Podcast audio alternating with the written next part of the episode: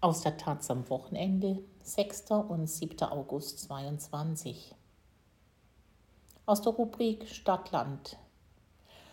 Einigkeit und Recht und Freiheit. Ist bei feierlichen Anlässen zur Selbstvergewisserung zu singen? Vor 100 Jahren wurde das Lied der Deutschen zur offiziellen Nationalhymne erklärt. Aus Fallersleben, Gunnar Leue. Sex, Drugs and Rock'n'Roll in einer nationalen Hymne. Das gibt's auf der Welt wohl nur einmal. Wo? Im selben Land, in dem zuletzt sogar im Großfeuilleton intensiv der Text einer Ballermann-Bumshymne erörtert wurde. Das Wort Ballermann gab es noch nicht aber die Lust am Saufen und Rummachen, als ein gewisser Hoffmann von Fallersleben folgende Zeilen schrieb.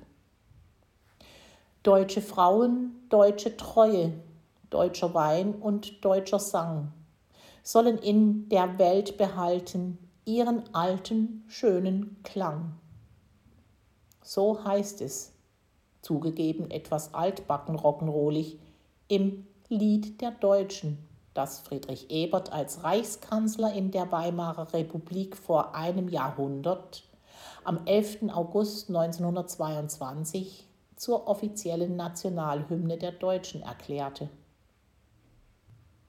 Es ist der Text der zweiten Strophe, die allerdings nicht mehr gesungen wird, sondern nur die dritte. Aber man stelle sich vor, sie würde, zum Beispiel von den deutschen Fußballern bei der Weltmeisterschaft der Männer demnächst in Katar. Oder die Frauen hätten es bei ihrer gerade zu Ende gegangenen Europameisterschaft zum obligatorischen musikalischen Auftakt mitgesungen. Ein patriotisches und unter heutigen Gender-Gesichtspunkten bedenkliches Tränklied. Das gäbe Twitter-Alarm. Andererseits Vielleicht wäre es ja das perfekte Lied zum Image Deutschlands, so wie es jüngst beim G7-Gipfel in Elmau wieder dick aufgetragen wurde. Da hatte Bayerns Landesvater Söder Trachtenfiguren aufstellen lassen, damit man überall auf der Welt weiterdenkt, ganz Deutschland sei faktisch Bayern. Also ein Land, in dem Mädels im Dirndl den Einwohnern beim Vieltränken zu Diensten sind und wo zum Xofa natürlich der Gesang gehört. Warum die deutsche Nationalhymne nur noch aus der einen singbaren Strophe mit dem Einigkeit und Recht und Freiheit besteht, kann man auch in einem kleinen Museum im Wolfsburger Ortsteil Fallersleben erfahren. Es ist der Geburtsort von August Heinrich Hoffmann, der das nach staatlicher Einheit und patriotischer Freiheit sehnende Lied der Deutschen 1841 auf die Josef Haydn Melodie Gott erhalte Franz den Kaiser verfasste. Hoffmann von Fallersleben, wie er sich später nannte, hat noch mehr berühmte Lieder geschrieben. Zum Beispiel alle Vögel sind schon da. Das ist in der Welt allerdings weniger bekannt, weil es nicht wie eben Nationalhymnen bei Fußballweltmeisterschaften und Olympischen Spielen gespielt wird. Eigentlich schade, zumal es gar nicht so abwegig wäre, denn ähnliches gab es bereits. Nach dem Zweiten Weltkrieg diente zwar kein Kinder, aber ein Karnevalslied als deutsche Hymne. Fahlers Lebenslied war 1945 von den Alliierten verboten worden, weil die Nazis aus der Patriotenhymne mit der ersten Strophe einen stiefeltrittfesten Herrenmenschen über alles Kracher gemacht hatten. Deshalb sangen die Einwohner in den drei Westzonen ab 1948 bei offiziellen Anlässen den rheinischen Karnevalshit wir sind die Eingeborenen von Trizonesien. Im Jahr 1952 bestimmte Bundeskanzler Konrad Adenauer die dritte Strophe des Liedes der Deutschen zum Text der noch heute gültigen Nationalhymne. Das wird im Fallersleben Museum ebenso erzählt wie die Imagepolitur der Hymne durch die Fußball-WM 2006. Während des Sommermärchens klemmten sich die Deutschen schwarz-rot-goldene Fähnchen an die Autos und schmetterten die Hymne bierselig beim Public Viewing mit. Der neue, ungezwungene Umgang mit ihr wird im Museum in einer eigenen Schlandecke dargestellt, samt schwarz-rot-goldenen Fanartikeln. Auf einem Touchscreen sieht und hört man, wie die Nationalhymne von einem Rapper, einer Girlgroup oder auch von einer Jodlerin interpretiert wird. Das fasziniert auch zwei kleine Mädchen, die mit der Oma da sind, weil sie am Tag zuvor ein EM-Spiel der deutschen Frauen sahen und gern wissen wollten, was für ein Lied die denn da gesungen hätten. Was im Museum nicht vorkommt, ist das Projekt Hymnenmix, das der Westberliner Dietmar Püschel kurz vor der Wende anging. Der selbstständige Fernsehproduzent mit eigener TV-Studiohalle in Spandau war eines späten Abends 1987 in seiner Neuköllner Wohnung vorm Fernseher eingenickt. Als er aufwachte, lief die BRD-Hymne im Fernsehen, was damals noch zum Sendeschluss üblich war, und parallel die von Hans Eisler komponierte DDR-Hymne, auferstanden aus Ruinen, im Ostradio, das er ebenfalls anhatte. Erstaunt stellte Püschel fest, dass beide gut zueinander passten.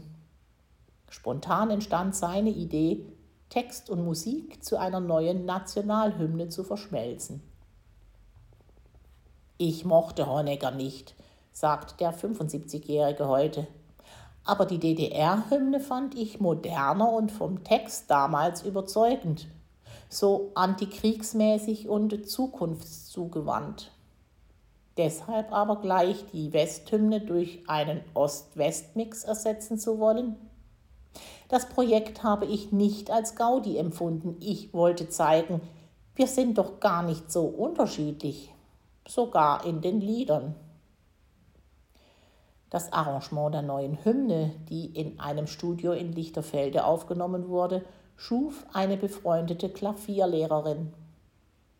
Am 4. Mai 1988 ging die Schallplatte per Post an den DDR-Staatsratsvorsitzenden Erich Honecker, um wegen der Urheberrechte eine Veröffentlichungserlaubnis zu erbitten. Die Absage erfolgte prompt, was Püschel als Menetekel auffasste. Auf das Cover hatte er nämlich ein Mauergraffito gedruckt, das er als Botschaft an Honecker verstand. Dein Reich wird untergehen. Honecker sah es offenbar anders und das Projekt war tot.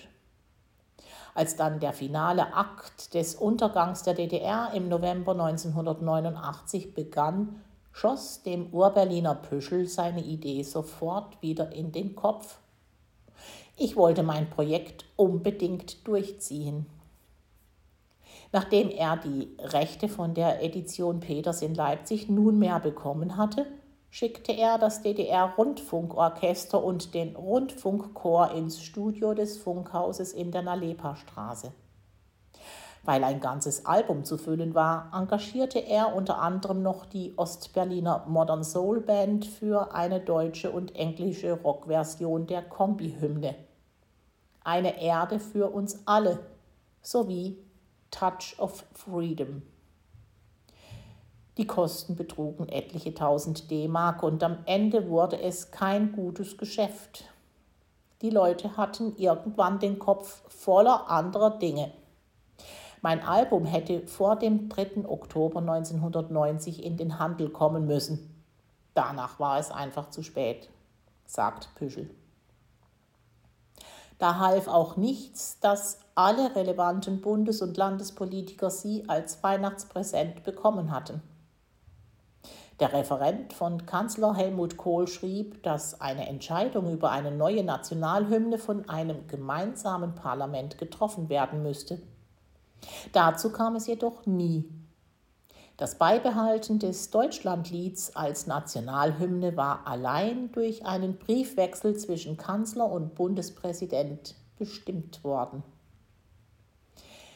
Im Jahr 2018 gab es noch eine Petition an den Bundestag, die die Einführung der ehemaligen DDR-Hymne forderte, mit einem Textmix aus deren ersten beiden Strophen und der dritten Strophe des Deutschlandlieds. Die Antragsteller fanden die mehr hoffnungsvoll und antreibend und nicht so einschläfernd und negativ behaftet wie die aktuelle Hymne.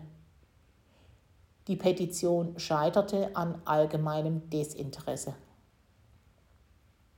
Antreibend ist die jetzige Nationalhymne tatsächlich eher nicht, aber auch nicht einschläfernd. Jedenfalls nicht, wenn man sie covert, wie es Nico 1974 tat.